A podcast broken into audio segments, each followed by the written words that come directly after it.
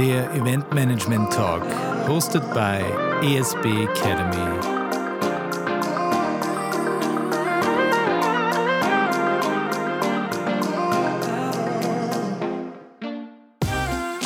Podcast Nummer 15. Heute spreche ich mit Sigurd Meiche, dem ehemaligen Head of Events, über die unglaubliche Red Bull Eventwelt.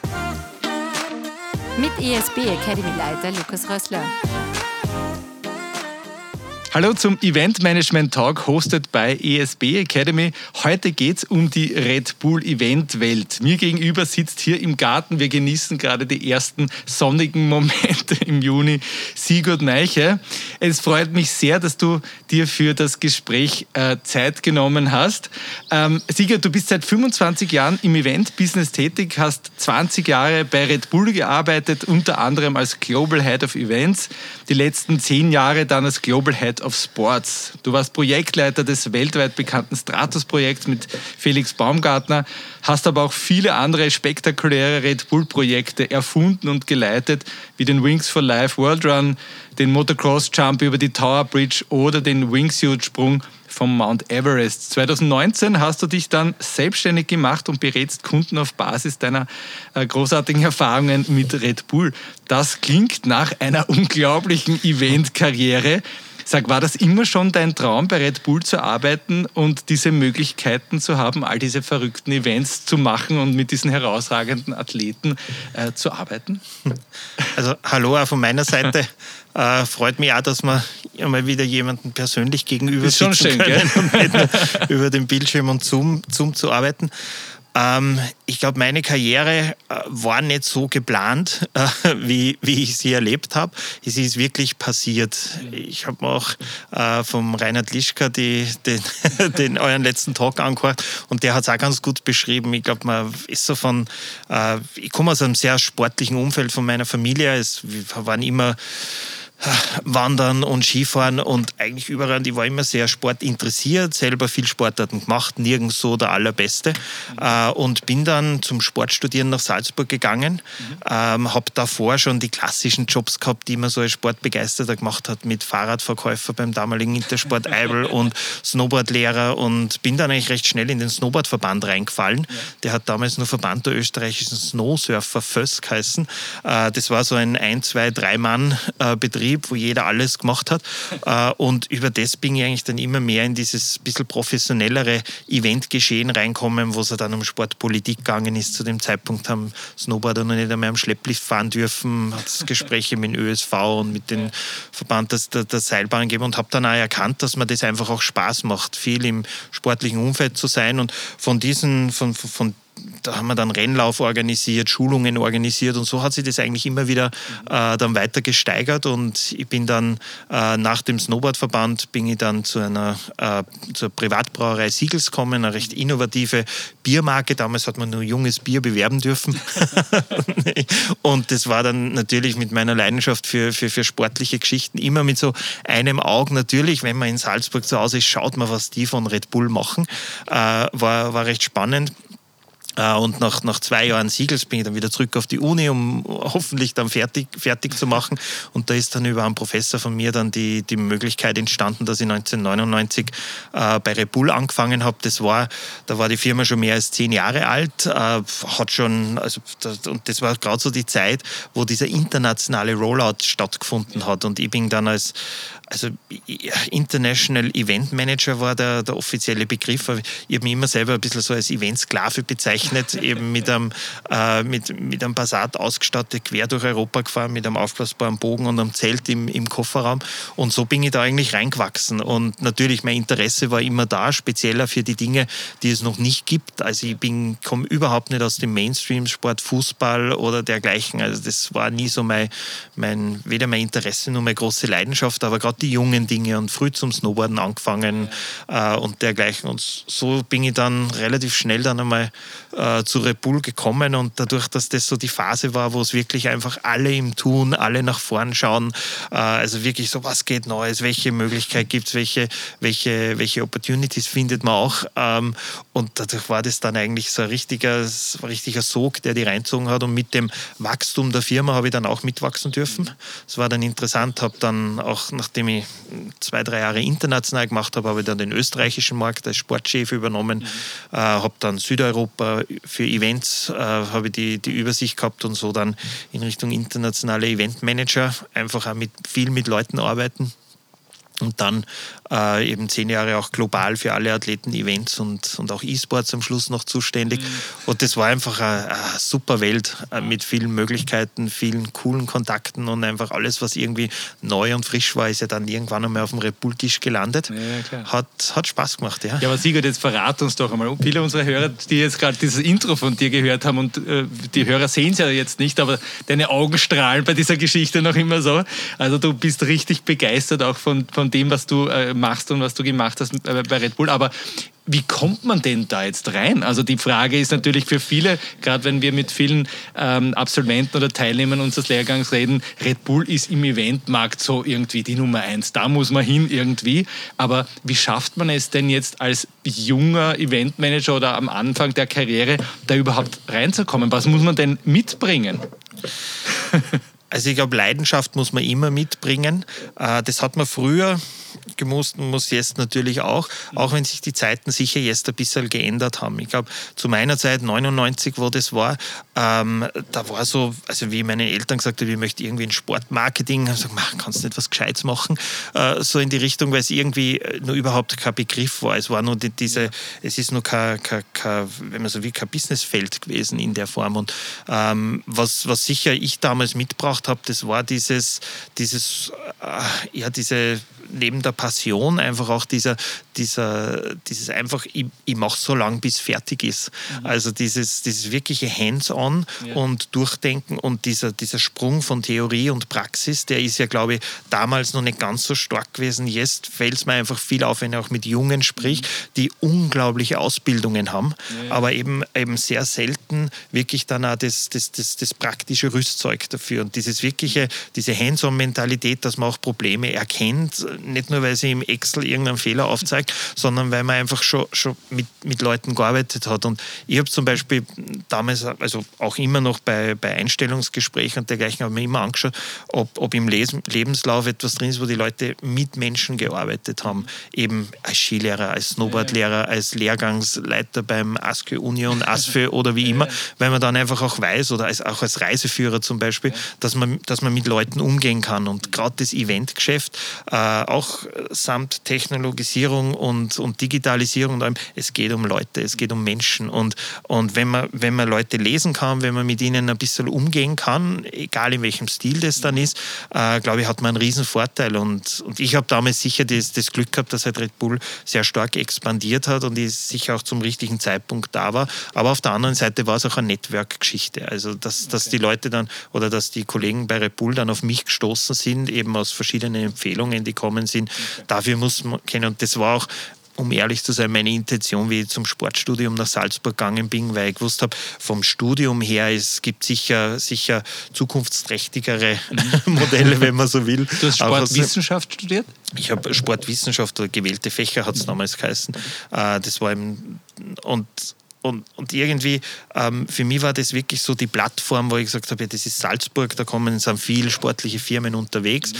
Äh, über Sportstudium hat man einfach viele Kontakte. Die Mitstudierenden sind äh, zum Teil schon beruflich aktiv in dem Feld oder sind, kommen aus dem Leistungssport dergleichen. Also Kontakte zu knüpfen ist da sicher leicht. Und ich habe das Networking auf der einen Seite ja wirklich dieses, dieses wirkliche Wollen, dass man es ja. so sieht als etwas, wo ich sage, das ist meine Berufung. Für mich dann, wie ich gesagt habe, ich komme zu Red Bull, das ist etwas, etwas, was, was wirklich auch ein Traum war, weil ich gewusst habe, dort habe ich die Möglichkeiten, es zu machen. Und ich habe es nie so gesehen, dass ich sage, ich habe jetzt Gott sei Dank Red Bull in meinem Lebenslauf drinstehen, hilft mir später mal. Mhm. Für mich war es wirklich so und dann auch für die Marke leben. So, was, ja, ja. was kann man dort da, wie kann man sie dort äh, einfach, einfach mithelfen, dass das Ding einfach größer wird. Also wahrscheinlich war es ja auch nicht so, dass du dann genau auf die Uhr geschaut hast, wann die 40 Stunden in der Woche vorbei waren, nehme ich mal an.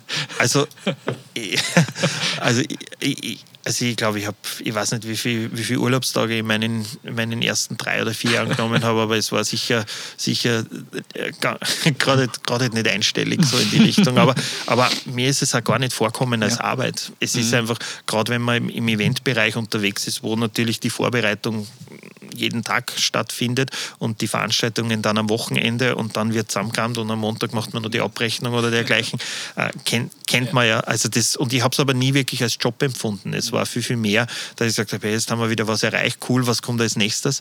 Äh, und das ist halt ein gewisser Lebensstil, der, der, der, der da auch geprägt wird. Äh, und diese 9 to 5 hat man wahrscheinlich in dem Bereich weniger verloren. das stimmt. Du hast vorher ähm, äh, mir vor dem Gespräch auch schon ein bisschen erzählt, was du für Events bei Red Bull gemacht hast. Und ich habe es auch vorher beim Intro auch schon äh, erzählt. Äh, Wings for Life, äh, das Stratus-Projekt, ähm, unzählige andere Events, die du auch erfunden hast und auch geleitet hast. Aber auf welches Event würdest du sagen, bist du am meisten stolz? Was ist so das, wo du sagst, 20, 25 Jahre Red Bull, das wird immer in meinem Kopf ganz oben bleiben? Also das ist schwierig, weil natürlich es gibt, gibt viele Babys und ich habe, ähm, es ist ja so, so eine Kreation oder Erfindung ist ja meistens eine, eine Teamarbeit dann auch.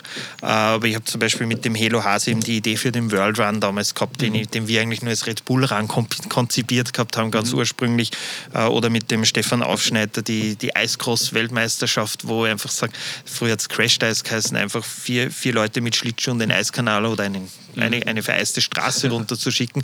Das sind schon Dinge, auf die man stolz ist und oft angesprochen wird. Aber ich glaube, eines der, der Dinge, die mir am meisten Spaß gemacht haben, das ist, haben wir damals Paper Wings genannt. Das ist die, mhm. eine Papierflieger-Weltmeisterschaft gewesen. Und das ist so ein bisschen aus dem Drang rausgekommen, dass er sagt, es, es wird alles so komplex und mhm. kompliziert bei Events. Was wäre so die einfachste Geschichte? Und haben gesagt, am Papierflieger falten und, und, und schießen und mhm. so entweder so lange wie möglich in der Luft zu halten oder so eine größte Distanz wie möglich zu machen, ist eigentlich die einfachste, eine, sehr einfache einfache Geschichte, braucht man ein Blatt Papier und fertig. Mhm. Und wir haben das dann, wir haben das dann gemacht, eben Sportabteilung, oder meine Kollegen habe ich nicht mhm. so überzeugen können, aber über, über unser Studentennetzwerk haben wir das gemacht. Und wir haben dann eigentlich das internationalste äh, Event bei Repul äh, zusammengebracht, äh, mit, mit, mit über 90 verschiedenen Nationen, die eigentlich auf, ich glaube, es hat, es hat damals 350 Qualifier, so haben wir es genannt, äh, gemacht, 40.000 Studenten ja. auf der ganzen Welt, die auf Unis einfach Wahnsinn, Papierflieger geworfen. Und das Finale haben wir dann nach Österreich gebracht, in den Hangar 7, mhm. äh, was natürlich ein schönes Umfeld ist. Äh, und das war so die größte, coolste Studentenparty eigentlich. Und der Hangar ist ja doch sehr, äh, Hangar 7 ist ein, ein, ein, sehr, sehr, sehr spezieller Platz auch ja. mit dem Museum und den Fliegern drinnen, die aber alle flugbereit sind. Aber natürlich ist da wenig Action, wenn man so will. Und es war dann einfach so super zu sehen, wie da, wir haben dann noch von Erasmus und überall natürlich noch Fans eingeladen, damit jedes Land auch so seine eigenen Unterstützer hat. Das war so multikulturell ja. und auch von der Frau Landeshauptfrau damals eingeladen, zu, weil sie gesagt hat, internationaler geht es eigentlich nicht mehr. Äh, und das war was Schönes. Also das ist etwas, auf das mir echt Spaß gemacht hat, weil einfach da äh, einfach so viel entstanden ist. Und wenn dann wirklich die, die äh, äh, draußen, also die, äh, wer, wer ist, also die die Iraker haben dann mit den, mit den Israelis draußen Fußball gespielt, so ganz ja, normal. Und wo man einfach sagt, so, Moment einmal, das sieht man jetzt auch nicht so ja. oft. Ja. Und, und, mhm. und, das war einfach, vom, vom, wenn man so will, diesen Spirit und dieser, mhm. dies, was einfach rüberkommen ist, richtig genial, auch weil es so unerwartet war. Weil mhm. jeder gesagt hat, komm her, Papier fliegen. Und das war was vom Medien-Outcome und dergleichen war das unpackbar. Wahnsinn. Weil es einfach auch so eine schöne Geschichte ist, die jeder begriffen hat und einfach jeder gerne erzählt hat. Ja, du, du hast es vorher schon äh, das das äh, gesagt, äh, die Einfachheit wiederfinden, weil Events werden natürlich immer komplexer. Aber natürlich wird äh, unsere Hörer natürlich auch das berühmte Stratos-Projekt so ein bisschen interessieren natürlich. Und du, du hast gerade von, von Einfachheit und Komplexheit gesprochen. Das ist ja ein Projekt, das über viele, viele Jahre gegangen ist. Ich denke, extrem komplex war. Wie oft ähm, überlegt man sich da, ob das überhaupt dann äh, machbar ist? Wie, wie, wie viel äh, Zweifel hat man in solchen äh, Projekten, die so mhm. komplex sind? Also dieses, dieses Stratus-Projekt war natürlich was, was, was, was, was man sich merkt und was, was einen prägt. Äh, und ich, äh, das, das, das ist eigentlich schon ähm, relativ lang in den Köpfen gewesen von mhm. verschiedenen Leuten, weil das ja einer dieser allerältesten Weltrekorde ist, eben der höchste Ballonflug ja. mit dem gleichzeitig dann höchsten Fallschirm oder längsten Fallschirmsprung. Ähm, und das, das ist immer wieder mal bei uns am Tisch gelandet. Okay. Und dann ist eben der Felix Baumgartner hat das mit ein paar Kollegen dann mhm. oder andere Kollegen mit dem Felix gemeinsam ja. auf den Tisch gebracht und, und war dann eigentlich mit einer Art externen Truppe organisiert, mhm. die das aber am Anfang ist es einfach nicht standkommen, hat ja. einfach nicht funktioniert. Und wir haben dann als, als Repula irgendwann den Stecker gezogen und gesagt, so jetzt reicht's. Okay. Und nach eineinhalb Jahren Pause haben wir gesagt, das gibt's nicht, das, das muss doch möglich sein. und da habe ich dann übernommen, gemeinsam mit, mit dem Team und wir haben es dann in, in zwei Jahren dann, oder sogar weniger als zwei Jahren haben wir es dann gemacht. Äh, Im Endeffekt was ja das, das, das, was uns da angetrieben hat, war, oder was mich angetrieben hat, war das geniale Team, das wir dabei gehabt mhm. haben. Mhm. Da war dieser Joe Kittinger dabei, der mhm. diese, der bei der Mission Excelsior damals äh, ja schon von einer ähnlichen Höhe mit einem Fallschirm und mit einer Technologie gesprungen ist, die überhaupt nicht vergleichbar war. Ja. Also der ist ein richtiger Held. Äh, und, und, er war der erste Mensch, der wirklich überhaupt in, so in, in, in, in an der Aus, am äußeren am äußeren Rand der, Strat äh, der, mhm. der, Atmosphäre, also der Stratosphäre war, um dort die, die ganzen Daten zu sammeln, die nachher für die Apollo-Missionen zuständig ja. waren. Und er war der, da war noch kein Affe im Weltall, da war noch niemand oben. Also mhm. das war, der war wirklich ein Pionier. Und, ja. und an einer mit ihm zusammenzuarbeiten war ein Hammer. Ja. Und wir haben dann die verschiedensten Leute gehabt aus den, von, von Lockheed, von der NASA zum Teil, von der Air Force äh, und, und dergleichen. und das waren aber alles so Herren im gesetzten Alter, sage ich erst ja, einmal, okay. aber richtig von der Motivation und von der Energie her, so wo ich sage, so möchte ich auch sein. und dadurch war das eigentlich vom, vom, von dem Team recht spannend. Mhm. Und ähm, gleichzeitig natürlich der Felix, der mhm. äh, äh, unglaublicher Sportler in seinem Bereich des mhm. Base-Jumpens war, wo er aber natürlich auch Skills entwickelt hat, ja, ja. die halt sehr auf, natürlich auf sich selber schauen. Er war immer allein unterwegs, mhm. logischerweise. Mhm. Und plötzlich ist es, kommt dann so eine Team, Team Teamgeschichte daher. Mhm. Also das war sicher eine, eine der Dinge, an die, man, an die ich am Anfang weniger gedacht mhm. habe, aber die uns eigentlich am meisten beschäftigt hat. So wie, okay. wie vermischt man die Systeme? Mhm. Weil jeder denkt, boah, das ist Weltraumtechnologie ja. und dergleichen. Aber im Endeffekt, wir haben eine super Firma gehabt, die eben mit, diesen, mit dieser Art von Ballonen richtig gut umgehen kann mhm. und die, die solche Ballone auch regelmäßig launchen. Aber was sie mir dann drei Tage vor dem Event gesagt haben, haben sie gesagt, ihr seid die Ersten, die das über Land machen, weil normalerweise machen wir das auf einem Flugzeugträger und der dreht sich dann immer in den richtigen Wind. Oh okay, gut zu wissen. Aber also es, es war im Endeffekt, ich glaube, natürlich haben wir uns mit vielen Dingen beschäftigt, was zum Scheitern, also ja. was das Ganze zum Scheitern verurteilen äh, könnte. Aber gleichzeitig war man immer richtig lösungsorientiert und das ganze Team mhm. war so, so, uh, da haben wir Indifferenzen, weil da, mhm. wir waren ja auch die Ersten, die da in, in Farbe live von da oben berichtet ja. haben. Äh, also da war ja Technologie am Mann, am Felix, die, die natürlich gewisse ähm, Komplikationen braucht hat, weil es einfach dann noch so viel war, ja, was gleichzeitig passieren hat müssen. Aber das Schöne war, wir haben immer wieder die richtigen Leute und die Lösungen gehabt. Und ich glaube, für mich, was ich einfach gelernt habe, ist, das Projekt kann nur so riesig und so komplex und vielleicht auch kompliziert sein, ähm, wenn man mit dem richtigen Team arbeitet. Und das Team müssen halt wirkliche Spezialisten ja. sein. Äh, dann, dann funktioniert das. Und man muss aber dann als Projektleiter den Spezialisten auch die, die, die Möglichkeit Möglichkeit geben, dass sie ihre Dinge selber lösen ja. und nicht alles zu Tode kontrollieren oder alles zu Tode monitoren, weil eines zum Beispiel, was die, die, die Altherrenriege träume, respektvoll, respektvoll natürlich zu sagen, was die überhaupt nicht gemacht haben, war also Listen, Reports, Updates ja. und dergleichen. Und dadurch, dass die auf der ganzen Welt äh, verstreut waren, die Firma Riedel war in, in, in Deutschland zu Hause, mhm. die, die eben viel Kommunikation und dergleichen gemacht haben und Übertragungstechnik. Dann in, in, in Lancaster in Kalifornien ist die Kapsel gebaut worden mit dem Art Thompson und alle waren Wahnsinn, irgendwie verstreut. Mhm. Äh, und, und das, also das, es war mehr so, die verschiedenen Köpfe dann unter den Hut zu bringen. Und mhm. ähm, natürlich waren, waren viele Neuerungen dabei und im Endeffekt, ähm, wir haben in vielen Bereichen einfach auch Dinge entwickelt, die für uns wichtig waren. Höhenembolie, wie man die behandelt. Ja. Ähm, und im Endeffekt, was leider ein bisschen zu kurz gekommen ist, mhm. äh, die Mission hat ja bewiesen, dass, wie es so schön auf Deutsch heißt, Rescue from Space possible ist. Mhm. Also mit der ganzen äh, vielen Raumfahrt, die jetzt auch passiert, wo mhm. immer mehr Leute draußen im All sind, wird es irgendwann ja. zu Unfällen kommen. Das mhm. ist Wahrscheinlichkeitsrechnung oder statistische Wahrscheinlichkeitsrechnung. Ähm, Aber wir wissen jetzt, und das hat eben das Stratos-Projekt bewiesen, dass wenn man mit einem, sagen wir mal, handelsüblichen Raum, Raumanzug ja. und einem ganz normalen Fallschirm an den äußeren Rand der Atmosphäre kommt, äh, dort, wo die Erdanziehung dich schon wieder zur Erde hinzieht, dann kannst du mit einem Fallschirm und mit einem ja. Raumanzug abspringen, ohne dass das Blut kocht, die Wirbelsäule mhm. bricht oder dergleichen, was ja vorher mhm. alles so im Raum gestanden ist. Und ich finde, das war das Schöne für mich, weil wir haben ein halbes Jahr nach dem Event haben einen Scientific Summit, Summit gemacht in Los Angeles und haben dort, da war wirklich das Who is Who der, mhm. der, der Raumfahrt da und das war also wirklich Astronauten und alle.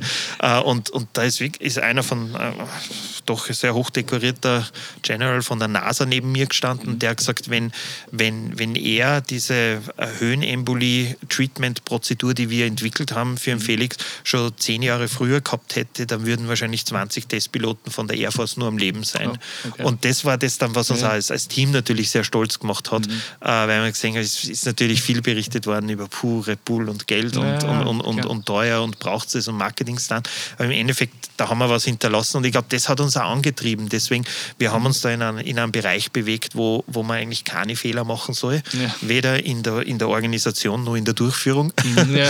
und, und das hat uns sicher dann alle sehr konzentriert, auch immer auf die Problemlösung schauen lassen und weniger auf das, wo jetzt alles was schief gehen könnte. Natürlich haben wir uns mit dem befasst, um es auszuschließen, aber die Motivation war immer so, na Burschen, das kriegen wir hin und das machen wir jetzt und das ziehen wir durch und ja. Aber da möchte ich auch gleich äh, sozusagen einhaken, weil das ist ja auch so ein bisschen was, was mich und auch die Hörer wahrscheinlich interessiert, ähm, das, was du erzählt hast, so dieses Red Bull Mindset irgendwie. Gib uns doch so ein bisschen eine, einen Einblick in das, in die Unternehmenskultur, wie da an Events rangegangen wird, wie so der, der Prozess ist, um auch neue Ideen wie dieses unglaubliche Projekt, aber auch vielleicht ganz einfache sozusagen Ideen dann aber auf den Boden zu bringen. Wie, wie geht man bei Red Bull an sowas grundsätzlich heran? Also ich kann natürlich nur von, von meiner Zeit sprechen, ja. äh, weiß nicht genau, wie, wie, wie es jetzt gehandhabt wird, aber ich habe ein ganz schönes Beispiel, eben diesen, diesen Icecross Downhill, den mhm. ich vorher erwähnt habe. Ähm, wir waren damals, das war glaube ich im, im Jahr 2000, äh, war Red Bull Hauptsponsor von dem Naturbahnrodel-Weltcup. Mhm. Das sind also die wirklich harten Hunde, die auf zugef zugefrorenen Forststraßen im Wald fast ohne Banden äh, und ohne Bankt, also ohne erhöhte Kurven, da durchfahren. Wenn da einer einen Fehler macht, sind zwei Oberschenkel kaputt, so in die Richtung. Und die, die, die finden auf Natureis statt, dadurch immer sehr bald in der Früh. Und ähm, das hat, hat einen sehr ländlichen Charakter in vielen Bereichen und dort kriegt man wahrscheinlich wahrscheinlich eher mehr Rum mit Tee zum Aufwärmen als Tee mit Rum. Und in irgendeiner Laune ist dann mein Kollegen, eben dem Stefan Ausschneid, und mir die Idee gekommen, warum fahren wir da nicht mit Eislaufschuhen runter? Mhm. Von, durch einfach die Naturbahnrodelbahn. Und mhm. haben wir dann probiert. Er hat sich seinen Schuh gebrochen. Er war gesponserter Inline-Skate Downhill, also er kommt vom Fach. Ja. Ich kann nicht Eislaufen. Ich habe gleich mal meine Rippe gebrochen, weil ich einen Baum umarmt habe. Und ich bin dann drei Tage später mit dieser gebrochenen Rippe beim Herrn Matteschitz im Büro gestanden und habe so probiert, Euphorie zu verstreuen, was halt mit ein bisschen schmerzverzerrtem Gesicht wahrscheinlich ausgeschaut hat. Also, wow, super Idee gehabt und warum machen wir nicht? Und er hat mich angeschaut und hat gesagt, hu, ich habe jetzt nicht alles verstanden, was du gerade zum Sagen probiert hast, aber du bist so angezündet, mach. Mhm. Und dieses Maches, äh, das war so die, die, die Mentalität, die mir da bei Red Bull immer sehr gut gefallen hat, mhm. speziell in den ersten Jahren, wo ich da drinnen war, ja. wo es einfach diese Startup-Mentalität, irgendjemand kommt mit einer guten Idee, man schaut sich an, wer der jemand ist, so ja. vertraut man dem, traut man dem das zu mhm. und dann, dann, dann arbeitet man gemeinsam eigentlich an der, an der Realisierung, äh, ohne großartig vorher die, die, die großen Researches zu machen, ob es überhaupt genügend Eislaufspieler gibt oder Astronauten, die vielleicht noch einmal die Dose Repul wegen dem kaufen würden, ja. sondern einfach, wo man gesagt hat, man hat, man hat sich selber überzeugt ja. und hat gesagt, hey, wenn es uns taugt, taugt es dem anderen auch. Dieses Selbstbewusstsein okay. auch zu haben und sagen, ja, und, und auch mit dem Wissen, das riskieren wir jetzt. Und mhm. wir haben genügend Ideen gehabt und ich glaube, bei Repul war zu der Zeit, äh, sind 70 Prozent der, der, Events, die einmal also die organisiert waren, sind nie wieder organisiert worden. Okay. Also da war es schon so, 70 eher nicht so. und, ja, aber die 30 und, auf die, die 30 hat ja. dann Aber dieses Trial and Error Geschichte, ja. das ist etwas, was mir immer extrem äh, gefallen hat, weil es einfach sehr, sehr kurze ähm, wenn man so will, Diskussionswege und Approval-Wege gegeben hat, wo mhm. man einfach die richtigen Leute davon anzünden hat müssen. Mhm. Und das ist meistens dann auch über die, über die eigene Ausstrahlung gegangen. Also mhm. so wie verkauft man es auch und, und, und merken die Leute, dass da was dahinter ja. ist. Und dadurch, dass, dass sich Red Bull ja in, zu der Zeit sehr, sehr viel mit Dingen beschäftigt hat, wo es eigentlich noch keine wirklichen Erfahrungswerte mhm. gegeben hat. Ich meine, das war vor meiner Zeit schon dieses Kopfbranding, ja. äh, das ja dann, äh, was, was ja der, ähm, der Hatti Weirater damals schon angefangen hat im, im ÖSV und das dann auch weitergetragen worden ist und gesagt hat, das, das treiben wir jetzt einfach so weit, dass es richtig geil wird. Mhm. Ähm, bis hin eben zu, zu Dingen, wo man gesagt hat, schauen wir mal, ob wir das in der Stratosphäre hinkriegen. Mhm. Das waren, finde ich, so äh, einfach so das an sich selber glauben mhm. und sie auch nicht durcheinander bringen lassen, weil vielleicht jetzt irgendjemand äh, äh, eine numerische Befragung irgendwo gemacht hat und gesagt hat, naja, aber wir glauben nicht, dass Weltraum zu Repul passt.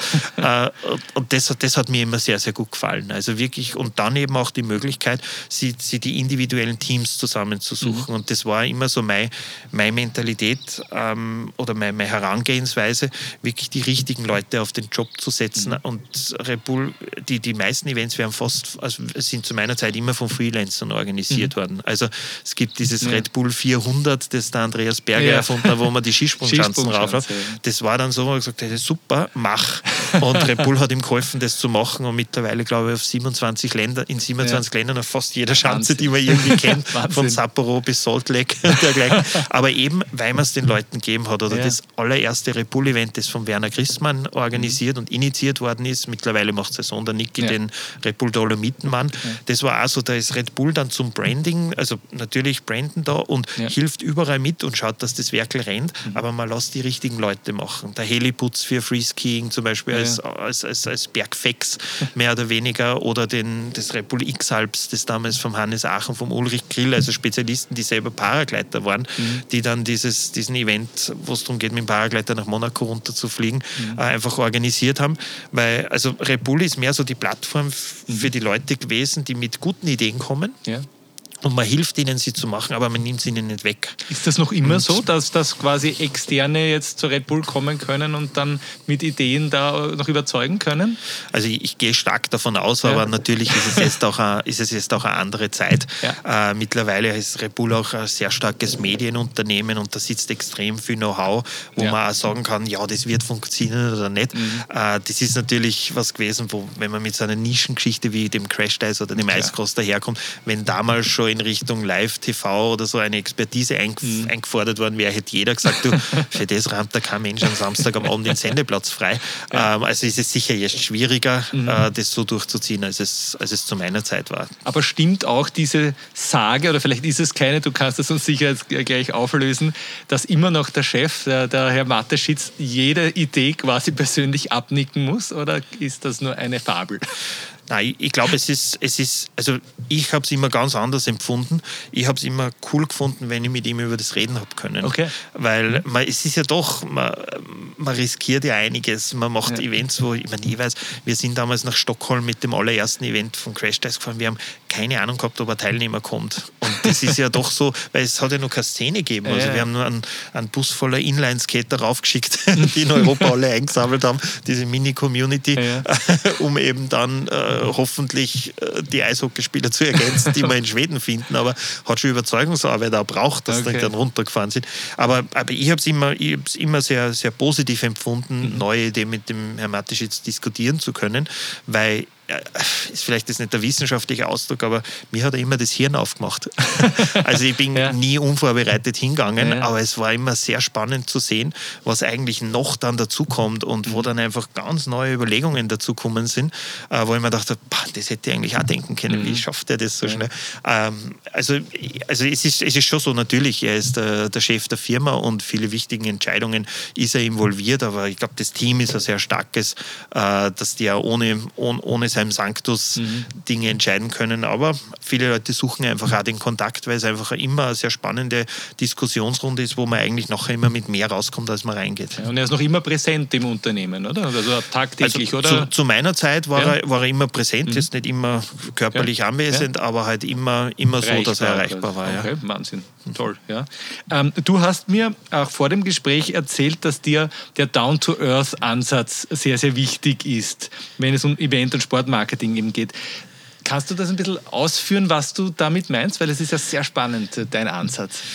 Also ich, ich glaube, jeder, der mich kennt, weiß, dass ich nicht recht viel vom, vom künstlich aufblasen oder gekünstelten Dingen an sich halte. Also ja. ich, ich, denke, dass, dass wir im, im, im Sportbereich, im Eventbereich, aber im Kulturbereich ist, glaube ich, dieses Authentische und Glaubhafte immer ganz, ganz wichtig. Mhm. Und das erreicht man nur dann, wenn man Dinge einfach haltet. Ja. Also wirklich so simpel wie möglich. Ähm, die Dinge, die, die am einfachsten sind, die kommen am weitesten. Mhm. Und da, da gibt es sicher sehr viele Beispiele, aber ähm, aber mir war immer wichtig, dass man, wenn man was, wenn man was Neues gebracht hat, dass man das immer mit mit den Hauptprotagonisten gemeinsam macht, also mit den Teilnehmern. Es bringt nichts, irgendetwas zu erfinden, wo man dann sagt, naja, äh, wir drucken euch das jetzt aufs Auge, ihr, ihr wollt das jetzt, oder? also, es war eigentlich immer das andere und das habe ich immer, also das, das genieße ich jetzt dann nur, wenn Leute einfach mit einer starken Idee kommen, die ja selber dann das machen wollen. Also ob es äh, wirklich Mountainbiker sind, die sagen, sie wollen da die, die wüdesten Parcours fahren, wo ich sage, ich traue mir nie, jemanden da reinzuhetzen oder so, aber wenn es von ihnen kommt und und ich glaube, dann gilt es als, als Eventmanager, das Ding auch so, so simpel wie möglich aufzusetzen. Also mhm. was, was, wir, was ich auch bei Events gesehen habe, wo, wo mehr, mehr, äh, mehr Radiokommunikationskanäle unterwegs waren, als überhaupt Mitarbeiter waren, zum Teil, weil, je, weil sie irgendjemand da verwirklichen wollte. Ja. Und ich glaube, man muss immer so das, das Kern, den Kern im Auge halten und es geht in erster Linie geht's um die Teilnehmer. Mhm. Egal, ob das ein Musikfestival ist, egal, ob das ein Sportevent ist oder ein Kongress im, im, im Business Business-to-Business-Bereich. Mhm. Wenn die Teilnehmer happy sind, dann wird das Ganze auf die, auf die Audience, ob die jetzt physisch vor Ort ist oder über die Medien dabei ist, wird das einfach überspringen. Mhm. Äh, und, und dann hat man, glaube ich, einen guten Job gemacht. Umgekehrt, wenn man sagt, äh, wenn die Teilnehmer nicht happy sind, und, äh, dann, wird, dann wird das jeder sofort mitkriegen und dann werden auch die Journalisten irgendwann sagen, naja, Stimmung war ein bisschen im Keller und wenn er da wohlgesonnen ist, wird er sagen, war ein schönes Event. Aber er wird nie in die Superlativen kommen, wie man es wie vom Beachvolleyball kennt oder ja, dergleichen. Und ich glaube, das ist eben dieses, dieses, dieses auch zuhören können. Mhm. Ich glaube, das ist fast das, das Wichtigste. Das erkenne ich oft, dass Leute sich selber so viel verwirklichen wollen, weil sie sagen, ich weiß, was richtig ist ja, und ich weiß, was cool ist. Mhm. Aber einfach sich einmal hinsetzen und sagen, du, was, was wollt denn ihr eigentlich und was, was, was treibt Eichen an? Was, wenn man sich das anschaut, egal ob es E-Sports ist oder dergleichen, ja. wenn man mit einem, wenn man mit einem Athleten hoffentlich bald wieder auf einem Bier sitzen kann. dergleichen. Also da erfahrt man einfach so viel und meistens sind es ja dann auch diese, diese Träume, wo einer sagt, mhm. das würde ich echt gerne mal machen ja. und warum machen wir eigentlich nicht? Sind wir ja blöd. So und, und über das kommen, finde ja. ich, die, die, die coolsten Ideen auch zu, zustande. Mhm. Und das ist ein ganz normales Miteinander reden und zuhören, aber da, da, da, muss man eben aufpassen, dass man sich nicht selber in den Vordergrund stellt, mhm. sondern einfach so ein bisschen dieses, dieses zum Teil auch das Mäuschen ist oder der Moderator mhm. und, und dann einfach mit den richtigen Leuten und sagt, du, du hast gerade das gesagt, das würdest gern, warum eigentlich nicht? Mhm. Funktioniert. Kann man, das, kann man das auch irgendwie institutionalisieren für sich selbst als, als Ideengenerator, dass man sich einfach äh, versucht, mit unterschiedlichen Leuten zusammenzusetzen und reinzuhören, was so äh, jemand braucht oder wo Ideen kommen? Oder wie, wie bist du das angegangen? Du hast so viele Ideen gehabt für Red Bull. Ich meine, wo, woher kommen die dann, die auch Relevanz mhm. haben? Ich meine, ich glaube, wenn man, wenn man für eine Firma arbeitet ja. äh, oder für eine Brand unterwegs ist, äh, dann, dann ist es natürlich aufgelegt, dass man sich einfach einmal anhorchen will, was will jemand erreichen mhm. und sie dann und vor allem dann für welche Leute oder wer ist die Zielgruppe. Mhm. Und wenn man, wenn man dann die Zielgruppe ein bisschen in Augenschein nimmt, ähm, natürlich die klassischen Research-Geschichten und, und, und, und, und, und Klassifizierungen, die es gibt, aber vor allem dann rausfindet, was die Leute, deren Interessensfelder. Mhm. Und ich glaube, in dem Moment, wo man dann in ihrem Interessensfeld spielt, entwickelt. Ähm, kommt dann eines zum anderen, solange man selber der ist, der hungrig ist. Mhm. Also ich habe das sehr oft erlebt, wo meine Kollegen in, in, in, den verschiedenen Ländern gesagt haben, na super, und wir machen jetzt Beachvolleyball, weil Beachvolleyball ist lässig. Mhm. Und dann sagen, ja, aber hört mal, ihr seid in Pakistan. Beachvolleyball hat doch in Pakistan überhaupt keine Relevanz, außer ihr, ich meine, ich bin ja Tourist, aber ihr müsst es ja besser wissen. Na, das nicht, aber da müssen wir es halt erfinden. Mhm. Wo ich sage, naja, aber was tun denn die Pakistani gern? Was, was, was hast du gern gemacht, wie du 14, 15 mhm. Jahre alt warst? Was waren so die verrückten Dinge, ja. die du gemacht hast. Und ich glaube, dieses dann da nicht locker lassen und sich schon ein bisschen verbeißen ja. und sagt, du, Beachvolleyball können wir immer machen, wird okay sein und mhm. wenn man es gut inszeniert, natürlich auch sehr gut, aber es wird sich nicht mit, mit, mit, mit den Acts-Kreationen messen können, ja, zum Beispiel.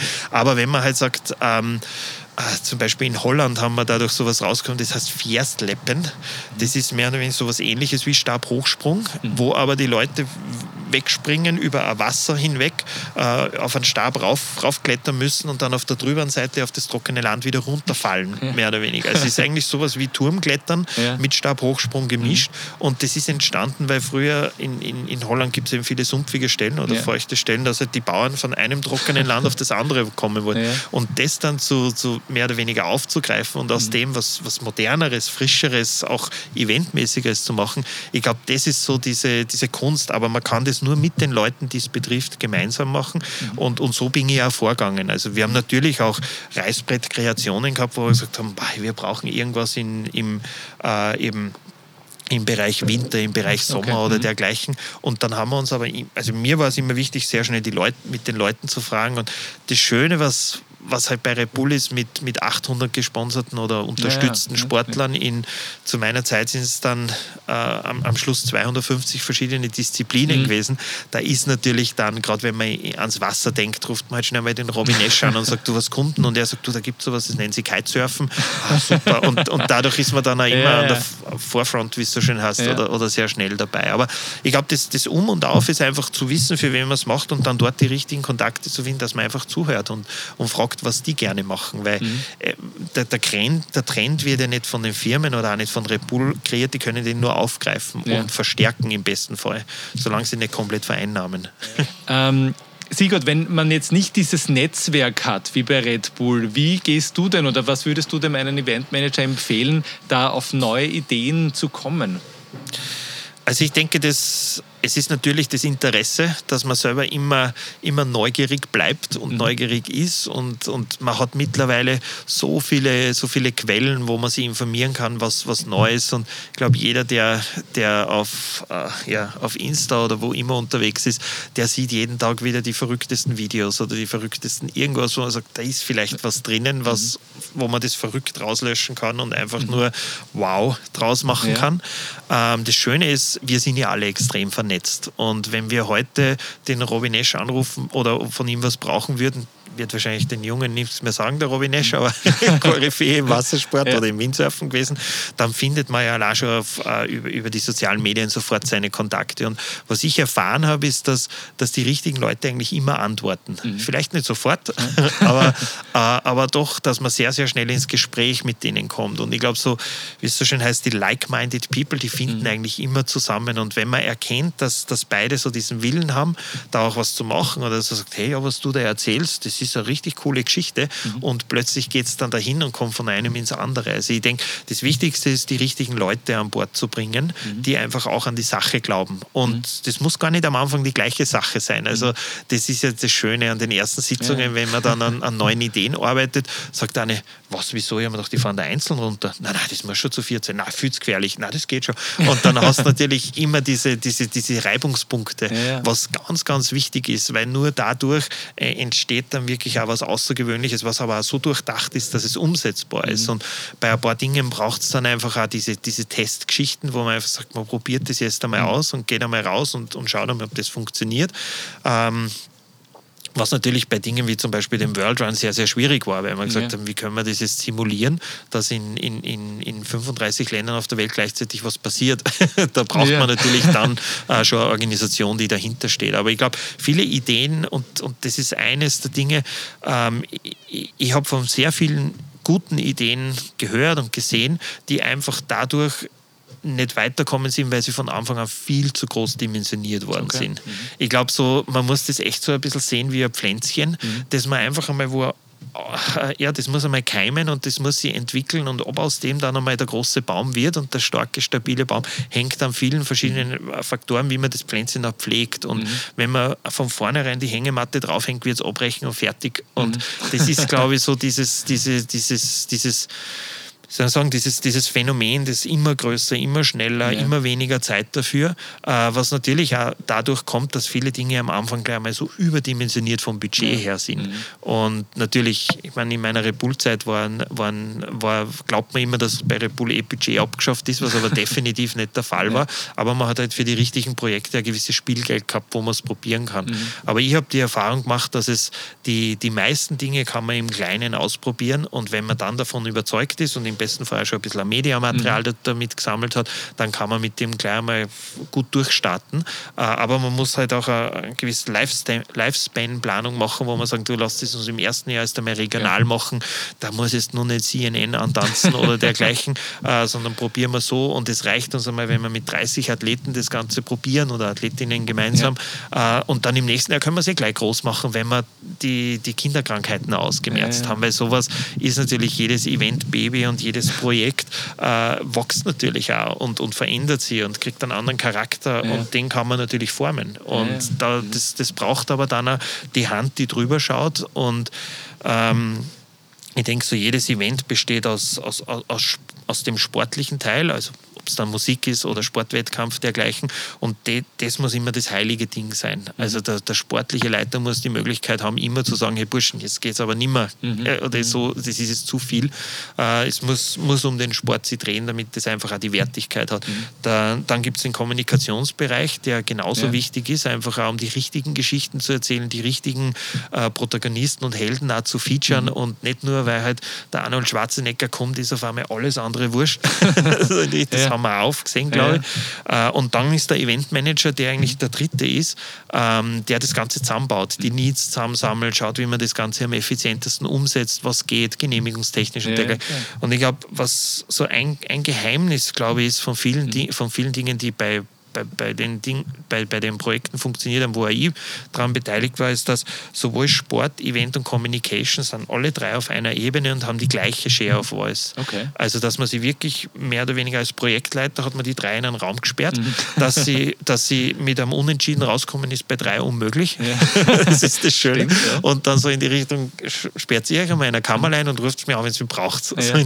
und normalerweise finden die dann untereinander immer den bestmöglichen Kompromiss oder da zum Teil ist es dann eine polarisierende extreme Entscheidung, ja. wo sie sagen, hey, wir probieren das aus, aber vergessen wir mal aufs Filmen. Dergleichen. Also ja. solche Dinge. Aber ich glaube, das ist sowas, dass man es dann von der Struktur her so aufbaut, dass man nicht sagt, Medien sind alles und ja. Sport darf mitspielen oder Event ist alles, weil es muss nach außen hin gut ausschauen. Es muss einfach so wirklich demokratisch ablaufen. Und wenn die drei gut so miteinander arbeiten, dann glaube ich, funktioniert das sehr gut. Was ich aber aus all deinen Geschichten bisher rausgehört habe, du hast jetzt auch von diesem Triumvirat quasi gesprochen, aber dass auch bei Red Bull und in, in, deinem Kopf quasi nie die Technik im Vordergrund ist, sondern immer die Inhalte und bestmögliche Inhalte zu kreieren und dann erst zu überlegen, wie setze ich es um. Sehe ich das richtig?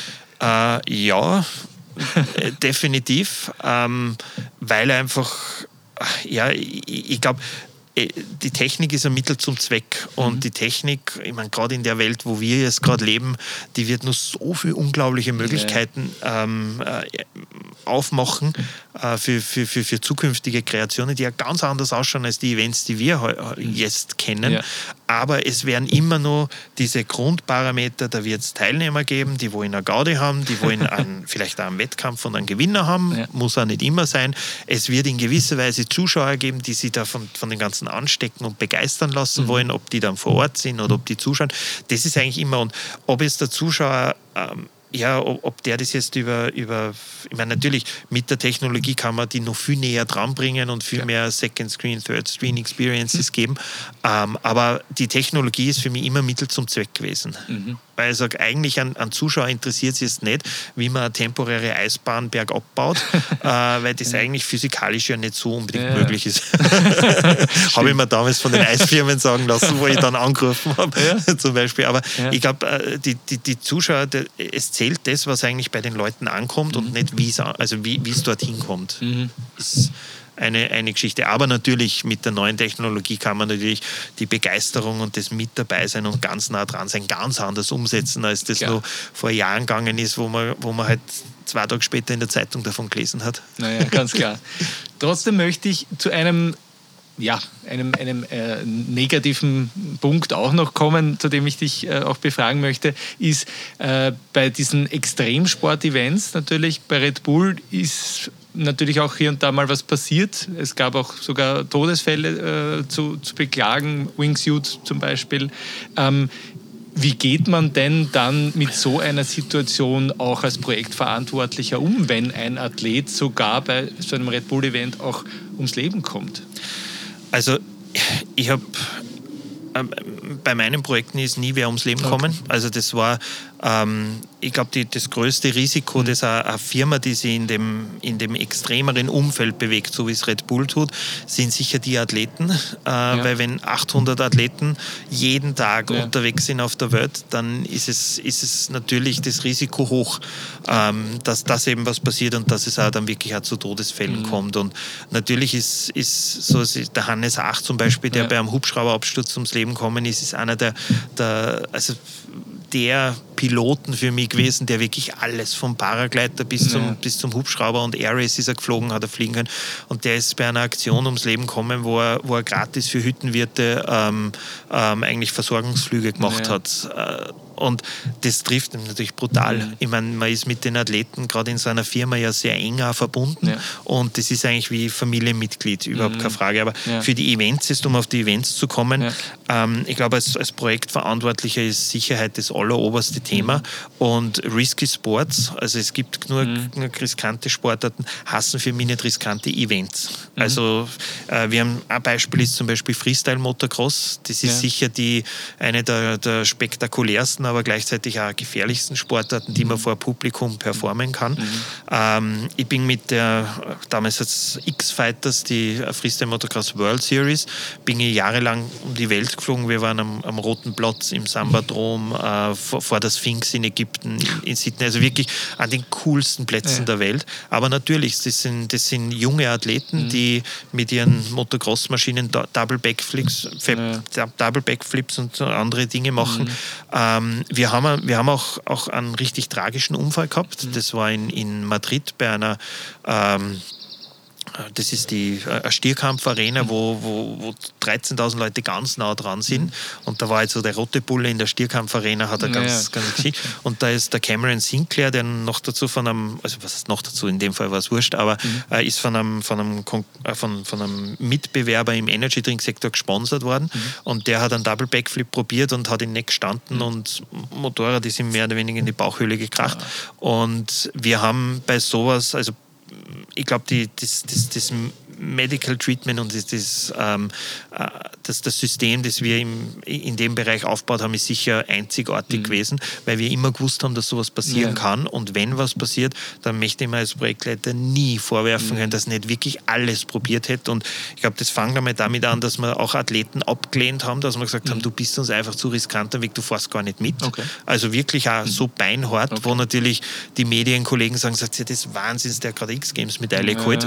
wo ich sage, ja, aber will ja, nicht, ist okay. was gefährlich dergleichen mhm. und dergleichen. Und bei dem war es wirklich so, dass die Ärzte hin, hin sind und die haben gesagt, ja, wenn man aufmachen, äh, stirbt da an Verblutung, wenn man mhm. nicht aufmachen, stirbt da an innerer Verblutung, was mhm. tun wir. Und wir haben aber zum Beispiel für in, in dem Fall ein Protokoll gehabt, wo wir äh, mit, einem, mit einer Spezialklinik in Miami äh, mhm. connected waren okay. und die haben sie die Ärzte über Skype, haben sie die, haben sie die eigentlich vor Ort nur mitten unter die Leute, äh, ja. haben, haben sie sofort äh, mit denen verbunden und das, das hat funktioniert und der Cameron ist zwei Jahre später dann wieder dort auftreten und ja. hat dort den Back, Double Backflip gestanden, da kriege ich jetzt noch ganz laut, aber ja. ich bin mir sicher, wenn, wenn, wenn der Unfall in irgendeinem anderen Event ja. oder in, bei, beim persönlichen, Tra also mhm. selbst, selbstständigen Training gewesen wäre, hätte er überhaupt keine Chance gehabt. Deswegen glaube ich, ähm, natürlich, man promotet solche Sportarten, überhaupt keine Frage, aber gleichzeitig promotet Red Bull schon eine, eine Art und Weise, wie es umgesetzt wird, dass halt nicht nur die, die komplett dämlichen, verrückten Stunts, mhm. die man gerade im Wingsuit, ja. also das äh, Wingsuit-Rennen da in China, wo man gesehen hat, wo die eigentlich alle Athleten aufgefordert worden sind, dass sie durch ein Loch im Berg fliegen, ja, ja. was einzelne Athleten ja vorher machen, auf eigenes Ding. Nur dort sind sie angestachelt worden wären, wenn du gewinnen willst, dann musst du tun. Und das ist, glaube ich, das Schlimmste. Mhm. Und auch so, natürlich Stratos äh, war auch so ein Projekt, wo, wo viel über das diskutiert worden ist. Aber für mich ist da immer, also jeder Athlet bei all meinen Projekten hat immer ein Codewort gehabt. Okay. Und äh, selbst der Felix, wenn der das gesagt hätte in der Kapsel, ja. wenn die ganze Welt draufschaut, wir hätten sofort abbrochen, okay. ohne dass wir es begründen hätten müssen. Okay. Weil er einfach sagt, er riskiert sein ja, Leben und dieses sein Ding. Und da muss er aber auch den Rückhalt haben, mhm. dass man sagt, du, ja, ich weiß, wir haben da jetzt ein paar Millionen reingesteckt und die ganze Welt schaut zu, ja. kennst nicht da. das würde ich also da könnte ich nicht ruhig schlafen. Aber ich glaube, okay. es mhm. ist im Endeffekt, wenn man es runterbricht, äh, so wie mit einem Familienmitglied. Ich, man, man, man, muss einfach die Leute so behandeln und anschauen und sagen, du, ach, du bist mir jetzt zu riskant, dann komm wieder runter ein wenig. Okay. Mach das erst morgen, überleg nur einmal oder so. Okay. Also da haben wir auch sehr viele Gespräche gehabt. Ich war ja für Athleten auch global zuständig. Mhm. Einfach auch für Athleten, wo wir gesagt haben, du, das ist zu riskant, hör auf, das, das schauen. Oder halt zu schauen, wie kann man das Risiko minimieren. Ein Restrisiko wird ja. immer bleiben, aber das ist beim Fußballspielen mit Herzinfarkt oder beim Marathonlaufen mhm. genau das Gleiche. Okay. Ähm, aber natürlich, es, es beschäftigt ihn und, und ich habe ähm, hab immer so auch das Notfalltelefon bei mir mhm. gehabt, also wo, wo halt wirklich, wenn irgendwo was ist und ich glaube, wenn dann was passiert, ist einfach das Wichtigste, so schnell wie möglich ja. helfen. Auf Medien-Outcome pfeifen und ja nichts unbedingt ja. verheimlichen wollen, sondern einfach wirklich sagen. Und das das, war bei Rebula ein Lernprozess. Okay. Also das hat auch bei ein paar Sachen gar nicht funktioniert. Und, aber ich glaube, so dieses, dieses, dieser Qualitätsstandard im Bereich Sicherheit, äh, das ist was, wo Rebul sicher, sicher Meilensteine gesetzt hat, weil von vorne immer klar war, mhm. über das wird jetzt nicht diskutiert. Ja, wenn es da einen zweiten Arzt braucht, dann wird der zweite Notarzt da sein. Und ja. wenn der halt für zwei Tage so und so viel kostet, dann geht das, aber ja, geht ohne ihn nicht. Mhm. Okay. Ähm, kommen wir zum, zu, zu, deiner Zukunft, zu was viel Positiveren sozusagen als jetzt diese äh, Unfälle. Du hast äh, 2019 äh, die Meiche GmbH gegründet ähm, und überträgst sozusagen auch diese Learnings von Red Bull auch auf andere Kunden und Projekte. Ähm, jetzt gleich einmal die Frage, auf der einen Seite, welche Kunden betreust du oder welche Art von Kunden? Und die zweite Geschichte, wie kann man diese Learnings jetzt, die du von Red Bull hast, eben auch dann auf deine persönlichen Kunden dann auch übertragen? Also ich glaube, um die zweite Frage, das Übertragen ist eine, eine Mindset-Geschichte. Okay. Ich glaube, dass, dass, dass speziell im, im, im Sportmarketing und auch im Eventbereich sich ja sehr, sehr viel getan hat in den letzten Jahren. Und gerade diese Vermischung mit den Medien, mhm. äh, dass man einfach äh, gewisse Outcome-Geschichten von vornherein schon mitbedenkt und wie man die Geschichte erzählt, mhm. nicht nur ein Ergebnis liefert, sondern auch Geschichten liefert. Das ist etwas, was ich okay. bei Repul lernen habe dürfen und auch mitentwickeln habe dürfen. Und das ist etwas, wovon sicher viele Kunden jetzt betreuen äh, oder, oder halt äh, viele Kunden auch profitieren. Und also mein, mein, mein, Feld ist wirklich ganz breit gestreut und das ist auch das, was mir Spaß macht. Das war bei Repul schon immer so, dass sehr viele verschiedene, unterschiedliche, ganz unterschiedliche Projekte am Tisch gelegen sind. Also sind wirklich von, von, von Sportverbänden, die am Weg sind zu den Olympischen Spielen, die halt im Hintergrund ein bisschen beraten äh, und, und wo es auch darum geht, es probieren ein bisschen an den Sportarten und an den Disziplinen zu drehen, mhm. um sie auch medienfreundlicher ja, zu machen okay. und einfach auch auf modern, moderner zu trimmen, mhm. ähm, wo wo, glaube ich, die, die Schwierigkeit da immer drinnen liegt, ja nicht das, das, das, das, das Herzstück der Sportarten anzugreifen, ja. sondern eher mehr ein bisschen an, einfach kürzer zu machen. Ich finde, ich mein, Biathlon ist jetzt, habe ich nichts damit zu tun, ja. aber ich finde, was, was damals ZDF, ARD äh, gemeinsam mit, mit FISMAN und, und, und, und dem Biathlonverband mhm. gemacht haben, einfach wirklich eine Sportart, die, die wirklich fad war zum Zuschauen. Jetzt ist so richtig geil. Unglaublich, aber die haben halt wirklich, die haben die, haben die, die, die, die Ingredients genommen, ja. durchgemischt und gesagt haben, wie können wir es am besten machen? Und anstatt einmal schießen und dann für 50 Kilometer im Wald verschwinden, öfter schießen, kürzere ja. Runden. Und, und da sieht man eigentlich auch das Potenzial, wie man einfach auch mit, natürlich auch mit der Technologie und gemeinsam mit den Medienpartnern jetzt Dinge einfach angreifen kann. Und ich finde, da ist, da ist so viel Potenzial jetzt drinnen. Äh, und also das ist auf der einen Seite. Auf der anderen Seite sind es wirklich Firmen, wo im Marketingbereich Bereich, äh, mithelfen. Jetzt gerade bei Humanik, da habe ich geholfen, den den, Markenrelaunch ein bisschen unter den Mitarbeitern auszurollen. Also, also gar nichts, was mit Sport zu tun hat. Ganz andere okay, Dinge, okay. genau. ähm, und ich bin ja in, in, in Saudi-Arabien bei einer jungen Firma mhm. äh, mit am Werken die sie, die sie zum Ziel gesetzt hat, äh, für die jungen Saudis mehr, mehr äh, Abwechslung, Unterhaltung und Entertainment zu bringen, aber eben nicht jetzt mit der großen, mit Millionen-Dollar-Pocket, wie man es wie ja gern sieht, sondern einfach, äh, ich meine, Saudi-Arabien ist das drittjüngste Land ja. oder die drittjüngste Bevölkerung der Welt und ist, hat eine wirklich stark wachsende Mittelklasse. Mhm. Also dort ist nicht jeder Multimillionär, aber, aber es gibt ganz wenig dadurch. Mhm. Also es, okay. hat, hat, es gibt da keine Historie von Sport, Sportarten. Ja. Da bin ich jetzt auf der Uni gewesen in, in, und, und habe hab probiert, ein bisschen mehr in die Richtung eben auch Ausbildung ja. und ein bisschen so dieses Mindset zu streuen, dass man das selber angreifen muss mhm. und dass nicht alles nur vom Sportministerium organisiert wird, das Eigeninitiative, dass man ihnen auch das Rüstzeug dann mitgibt. Mhm. Und da sind wir jetzt mit, mit kleineren mhm. Events und Aktionen einfach so im, im Tourismusbereich, im Travel-Bereich und dergleichen drinnen und äh, hin und wieder auf, auf, auf Universitäten oder auf, auf Donau-Uni, wo wir auch gemeinsam genau. sind. Ähm, und äh, ja, da einfach auch das Wissen weitergeben auf der einen Seite, aber gleichzeitig mir ist es wichtig, gerade mit der, der, Kontakt mit den jungen Leuten ist so brutal wichtig, mhm. äh, weil man einfach immer wieder was lernt genau. und vor allem viel lernt und vor allem, dass, dass, dass, dass, dass es einfach wirklich zwischen den Generationen doch sehr starke Unterschiede gibt und ich glaube, da muss man einfach auch am Ball bleiben, mhm. um das zu machen. Ja, spannend. Also genau. da, das, da kommen sicher noch ganz, ganz spannende Projekte, über die du vielleicht können können wir uns in ein, zwei Jahren wieder zusammensetzen ja, und dann Bericht Oder in einem halben Jahr vielleicht. Ja, schon. genau. Also das wäre auf jeden Fall sehr, ja. sehr spannend. Zum Schluss unseres, äh, unserer Podcast-Episode möchte ich dich noch ähm, unseren Hörerinnen ein bisschen persönlich vorstellen. Ja? Wie ist der Sigurd sozusagen persönlich? Ich äh, habe da drei, vier Fragen für dich vorbereitet. Äh, die erste, äh, da dreht sich um deine Grundpfeiler so deines beruflichen Erfolgs? Würdest du, was würdest du sagen, was sind so deine zwei, drei Dinge, wo du sagst, die deine letzten 25 Jahre Revue passieren lässt, die dir immer wichtig waren und die dann auch dich Stück weiter, äh, ein Stückweise immer weitergebracht haben? Gibt es da so Punkte? Ja, da gibt es sicher einige. Da ist wahrscheinlich die Innensicht und die Außensicht immer ganz spannend. Aber ich, ich glaube, ein Ding, was, was für mich immer wichtig war, ist, ich, ich kann mir eigentlich nur dort richtig reinhängen an, in die Dinge, an die ich wirklich glaube. Mhm. Also ich habe hab öfters natürlich jetzt auch Gespräche, wo ich sagen, hey, hilf uns da oder machen wir doch da was gemeinsam, wo ich sage, ah, an das glaube ich einfach nicht. Okay. Und da, da liege ich auch oft falsch. Also überhaupt nicht so, dass ich, dass ich die Weisheit der Löffel gefressen hätte oder so. Ja. Aber das, das ist für mich einfach wichtig, weil sonst, sonst kann man sich, glaube ich, nicht so dieses persönliche Engagement äh, mhm. ist, ist irgendwie wichtig. Und ich glaube, ein, ein zweites Ding ist, ähm, wirklich auch diese, also wenn man was macht, dann macht man es gescheit. Mhm. Also auch mit, mit Rückschlägen und dergleichen, aber dann halt einfach auch nicht nachlassen, nur weil mhm. vielleicht die ersten paar, bei den ersten Dingen ein paar Hürden daherkommen.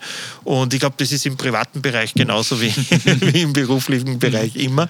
Ja. Äh, und ich glaube, ein Ding, das man, also gerade wenn, wenn, wenn Dinge oft nicht, nicht so gut laufen, äh, dann ist einer so dieser Grundpfeiler, der sich immer bewahrheitet hat, das hat mein Opa mal gesagt, das ist, es kommt immer was Besseres nach. Mhm. Und oft ist das, man, man, ertappt sie dann oft so, wo man sagt, boah, es war so cool und ja. was damals war oder mhm. sowas. Aber wenn man dann sieht, was eigentlich alles noch vor einem liegt. Und ich denke, das ist oft so, äh, wenn ich mit, mit, mit jungen Leuten oder mit Studenten jetzt da ja. zu tun habe, wo die einfach so, das sowas kommt nie wieder. wo ich sage, doch, aber ja. ihr müsst es erfinden. Ja. Und ich glaube, es ist, es ist sehr, sehr wichtig, dass er jeder, jeder so seine, seine, individuelle Note überall mhm. reinbringt. Dass viel, viele Leute probieren immer so zu sein wie alle anderen mhm. oder dieses gebügelte, Mainstream-mäßige. Ja. Äh, und ich glaube, die Dinge, an die man sich erinnert, sind nie im Mittelwert zu finden, mhm. sondern immer an den Extremen. Mhm. Extrem gut oder extrem schlecht. Ja. Das extrem schlecht lassen wir weg. Aber an, das, an, an, die Leute, die so die Ausreißer sind. Ja. Und ähm, das, das hat mir immer Spaß gemacht, da so, so, so zu handeln. Ja. Ja, das, das sind wahrscheinlich so ein paar Dinge, die mich antreiben. Aber es ist auch spannend, äh, jetzt äh, finde ich persönlich an dir zu sehen, ähm, du hast jetzt 25 Jahre Eventerfahrung, du warst sozusagen beim Nummer 1 äh, Konzern in der Eventwelt, hast diese Projekte, die du gemacht hast, äh, äh, gemacht und bist so extrem so, wir könnten jetzt sofort auf ein Bier gehen und irgendwie Best Friend, also du hast irgendwie so, du bist so extrem authentisch und sympathisch und so. Ist das auch etwas, was okay. du, was du, was du dir bewusst machen musst oder bist du einfach so? Also das Bier nehmen wir mal auf jeden Fall. Na, aber ich, ich, ich glaube mal, also ich, ich sehe mich da jetzt nicht als irgendwie besonders. Ich bin ja nicht besonders gut in, in der ersten Reihe vor der Kamera oder dergleichen. Das war nie so mein, okay. meine Welt. Ich war immer gern so im Hintergrund und habe andere nach vorn geschickt. Und ich sehe halt auch, gerade wenn es um unseren Beruf geht, um das Eventmanagement, dann, dann bauen ja wir Plattformen, auf denen mhm. andere, andere berühmt werden können. Mhm. Und ähm, hin und wieder braucht es eben so Zugpferde wie ein, ein Hatti Weirater, mhm. der aber auch sehr, sehr scheu ist, aber den man so als Person gut kennt ja. oder halt das Gefühl hat, dass man halt äh, kennt oder, oder wie, wie den Hannes Jagerhofer oder eigentlich ja. einfach Leute, die braucht es auch, um, um, um den Stern wirklich auch zum Leuchten zu bringen. Mhm. Aber ich glaube, so die, die wirkliche Arbeit passiert dahinter und, und, und ich habe mich da nie als irgendwie was Besonderes gesehen. Okay. Also das war, ich, ich habe so viel Respekt vor, vor, vor den Leuten, mit denen ich ja zusammengearbeitet habe, mhm. bei den verschiedenen Projekten, wo ich mir denke, cool, dass ich mit, dass ich mit denen zusammenarbeiten habe dürfen. Und ich glaube, dieses, das, das ist auch wichtig für, für eine Marke oder für mhm. jemanden, weil Red Bull ist, glaube ich, auch immer nur so gut wie die Leute, mit denen sie zusammenarbeiten. Weil mhm. ich, ich kenne jetzt nicht, nicht, nicht so viele Bereiche, wo man sagt, äh, das wäre ganz alleine gegangen. Mhm. Und, der, und, das Schöne ist ja, wenn man eben so, so plattformmäßig zusammenarbeiten kann, wo man sagt, das eins und eins passiert dann drei oder, ja. oder sogar mehr. Genau, ja. Und dementsprechend, glaube ich, gibt es da überhaupt keinen Grund, dass ich mich da irgendwie anders fühlen soll. Also ich sehe auf jeden Fall keine. Also das heißt, wenn man irgendwie gute Ideen hat oder dich kontaktieren will, dann bist du auch einer, der über LinkedIn antwortet und einfach Voll ganz, gern. Okay, ja, das, das macht nämlich Spaß. das ist super. Ja. Du, ähm, wenn du alle Freiheiten hättest, ich meine, du hast bei Red Bull ziemlich viele Freiheiten gehabt, aber äh, denk mir jetzt auch persönlich jetzt mit deiner Firma, auch finanziell und zeitlich und so weiter, gibt es da noch irgendetwas, was du dir erfüllen möchtest? Also ich glaube, es gibt sehr, sehr viele Dinge, also die, die mich immer wieder reizen. Ich bin an sich ein sehr, sehr zufriedener Mensch. Mhm. Also ich, ich sage, ich habe ich hab eine super Familie, ich habe ein super Leben. Wir leben in Österreich, also wo, wo, wo besser. Ich glaube, was, was mich wirklich reizen würde, wäre äh, für, für, für den sagen wir mal, Tourismusstandort oder Arbeits, mhm. Arbeitsstandort Österreich, also für, für, für einfach da nur ein bisschen mitzuhelfen, dass das nur interessanter wird. Ich glaube. Tourismus sowieso, mhm. aber auch da, glaube ich, kann man, kann man ruhig nur schneller, coolere Trends aufnehmen. Mhm. Nicht nur Trends, sondern wirklich auch Entwicklungen, gerade wenn es um Nachhaltigkeit und um, ja. um einfach die Schönheit der Natur oder dergleichen ja, ja. Äh, das, das zu machen. Äh, und ich meine, ich, ich glaube, es war ja also in einigen deiner vorherigen Podcasts ist ja mehr über, über, über HR und Personal und dergleichen gesprochen worden. Ich glaube, da, da da bin ich ja in einem Projekt involviert, wo es mhm. darum geht, die Eventerfahrung in den, in, den, in den mehr oder weniger Jobbewerbermarkt reinzubringen. So was kann man davon lernen, dass Firmen okay, einfach, einfach auch Zulauf haben, nicht nur indem man eine Dose kauft, sondern auch vielleicht dort, dort oder woanders arbeiten will. Ja. Aber das wird mich reizen, einfach weil ich glaube, dass da, dass da irrsinnig viel drinnen steckt, wo man halt im Event wahrscheinlich ein bisschen was beitragen kann. Und wenn man das mit der Expertise von gerade von diesem ganzen Personalwesen mischt und es gibt so viele Talente, so viel, so viel, so viel gescheite Leute und so viel, so viel, so viel giftet, sagt man, also talentierte Leute in, in, äh, in Österreich und die lernen so viel kennen, aber so viel sitzen nicht dort, wo mhm. sie sitzen sollen. Und ja, ja. das ist natürlich das große Thema unserer Zeit, das wissen wir eh, aber, aber da ja. hätte die eine oder andere Idee, was, was, uns richtig, also was richtig Spaß machen wird. Ich glaube, jetzt äh, wir werden gleich, äh, wird gleich dein E-Mail-Postfach äh, voll werden. nach, nach, diesen, äh, nach diesen Ankündigungen. Es wird auf jeden Fall spannend sein. Ähm, und ähm, was wär, wärst, wärst du geworden, wenn du nicht in diese Eventbranche gekommen wärst? Gab es da in deiner Kindheit auch schon irgendwie einen Traum? Wärst du Profi-Snowboarder geworden oder gibt es einen Traum? Also, es ist echt eine interessante Frage. Ich, ich ich habe eigentlich nie so einen Berufswunsch gehabt okay. mit natürlich Astronaut, Feuerwehrmann, aber das war nur zu einer Zeit, wo man mich wahrscheinlich wo das nur täglich gewechselt hat.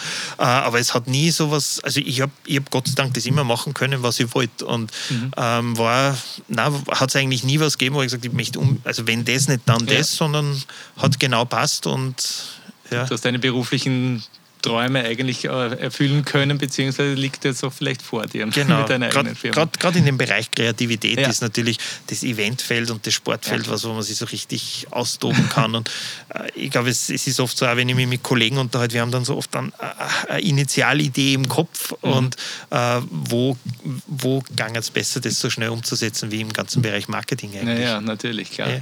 Und die Abschlussfrage, die ich jeden der hier sitzt, auch äh, stelle, ist, ob du vielleicht zwei, drei persönliche Karrieretipps für unsere Hörer mitgeben kannst. Wenn sie jetzt deine, deine Ideen und deine, deine Erzählungen mit angehört haben, sie gedacht, boah, da möchte ich auch hin, so eine Karriere möchte ich machen, das klingt mega spannend.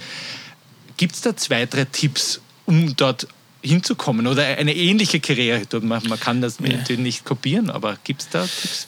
Also ich glaube, das äh,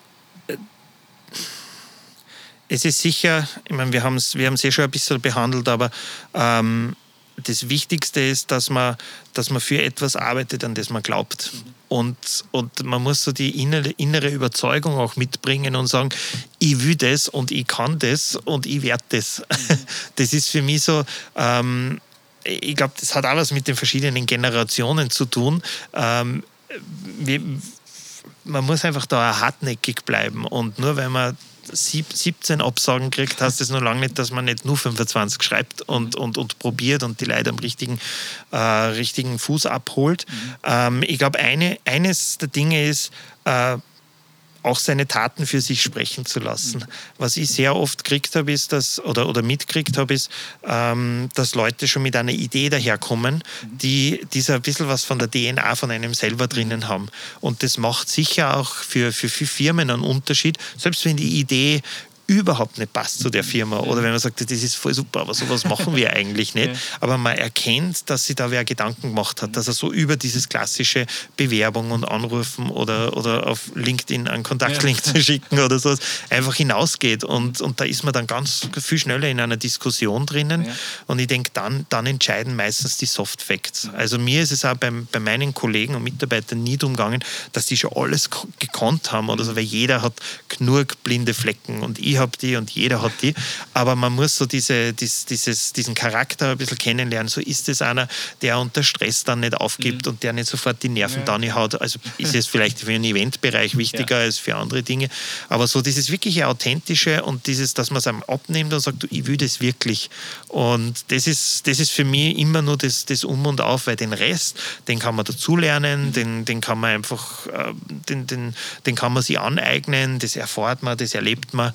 Ähm, das hängt dann eh immer vom Karriereweg ab. Aber so dieses, diese Grundcharaktereigenschaften, äh, die muss man einfach mitbringen. Sigurd Meiche, vielen herzlichen Dank äh, für dieses äh, wahnsinnig tolle Gespräch, für deine Insights, für deine Erfahrungen, die du mit unseren Hörerinnen geteilt hast. Ich hoffe, wir sehen uns bald wieder. Vielen herzlichen Dank für deine Zeit.